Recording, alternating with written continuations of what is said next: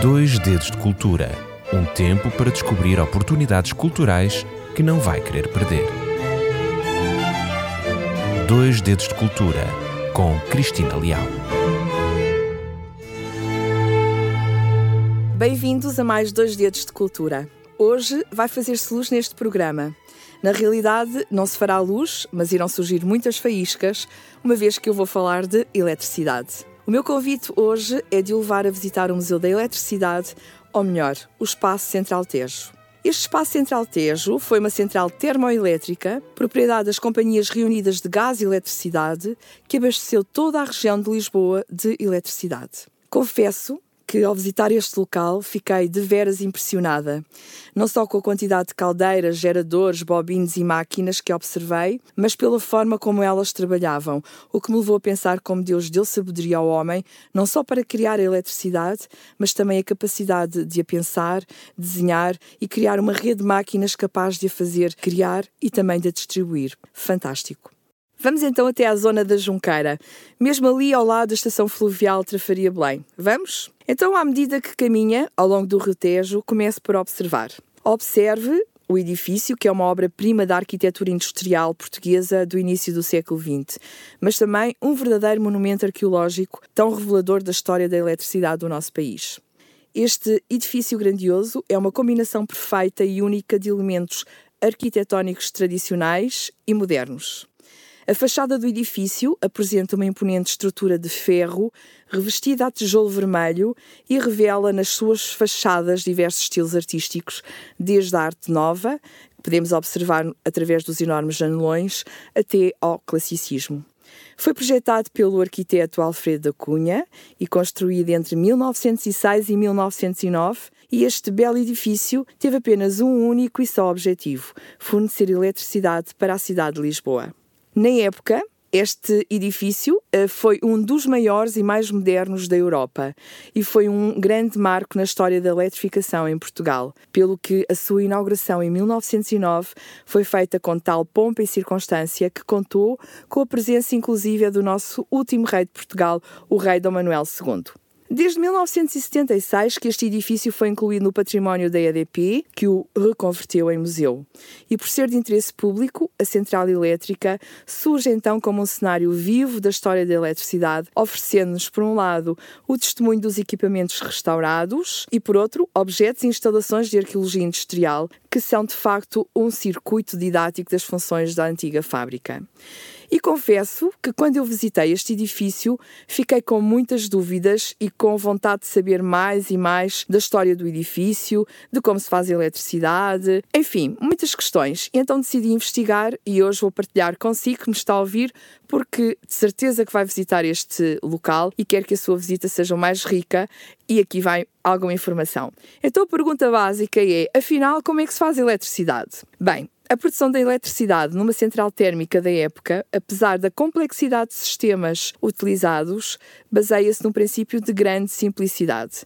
E isto, de facto, uh, deixou-me uh, interessada. Então, pretende-se a combustão do carvão ou outro mineral energético que se destinava a produzir calor para aquecer a água que circulava nas caldeiras, transformando-a em vapor de elevada pressão. A capacidade cinética do jato, ou a capacidade de movimentação do jato de vapor libertado, é então aproveitada para alimentar as pás da turbina, que funciona como motor que o alternador precisa para gerar energia eletromagnética, ou seja, a corrente elétrica.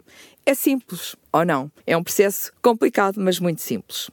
E fiquei também com uma dúvida: como é que as primeiras ruas de Lisboa foram iluminadas? Então deixe-me partilhar consigo. No final do século XIX, as ruas da cidade ainda eram iluminadas a gás, em lanterna de pé alto, aquela famosa lanterna lisbonense que todos nós conhecemos, e tinham uma chama amarelada própria do gás. As lâmpadas de gás eram acesas ao anoitecer e apagadas ao amanhecer. Imaginemos o trabalho. A iluminação a gás foi de facto uma grande melhoria em relação à iluminação anterior, que era fornecida por tochas, lampiões de óleo ou velas. Mas a primeira estação de serviço público destinada a iluminar a Avenida da Liberdade, recentemente inaugurada através de eletricidade, só foi montada em 1889. A partir de 1910, com a expansão da rede elétrica, as primeiras casas em Portugal foram iluminadas com lâmpadas elétricas.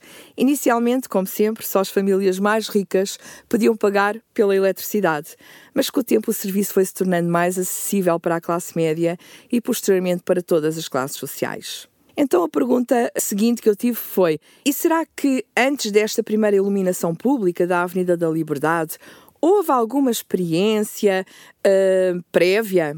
Sim, houve de facto uma experiência prévia e foi implementada e foi por iniciativa da Câmara Municipal de Lisboa e aconteceu em outubro de 1878. As primeiras experiências aconteceram na zona do Chiado, por ocasião dos festejos do aniversário do príncipe herdeiro Dom Carlos. Então tratava-se de uma instalação proveniente de Paris, composta por candeeiros que utilizavam lâmpadas de ar voltaico. Um pequeno gerador móvel fornecia energia aos globos elétricos que consumiam carvão.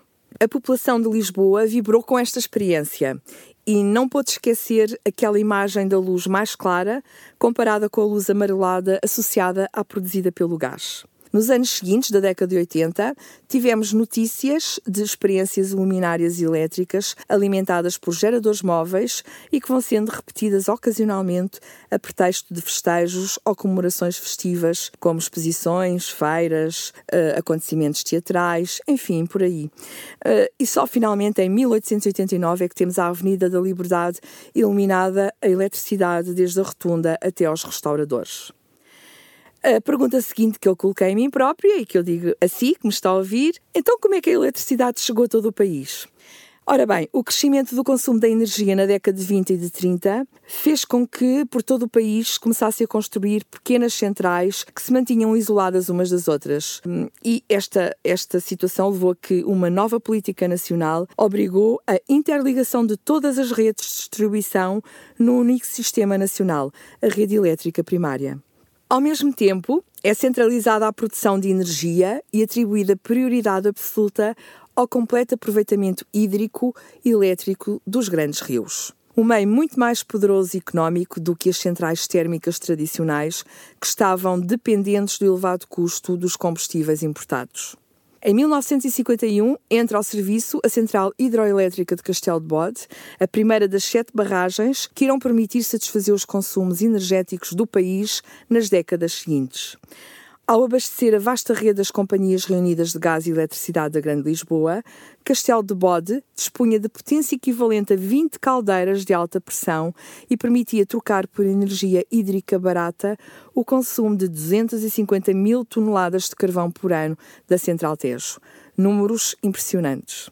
E como é que era a vida dos trabalhadores na Central Tejo?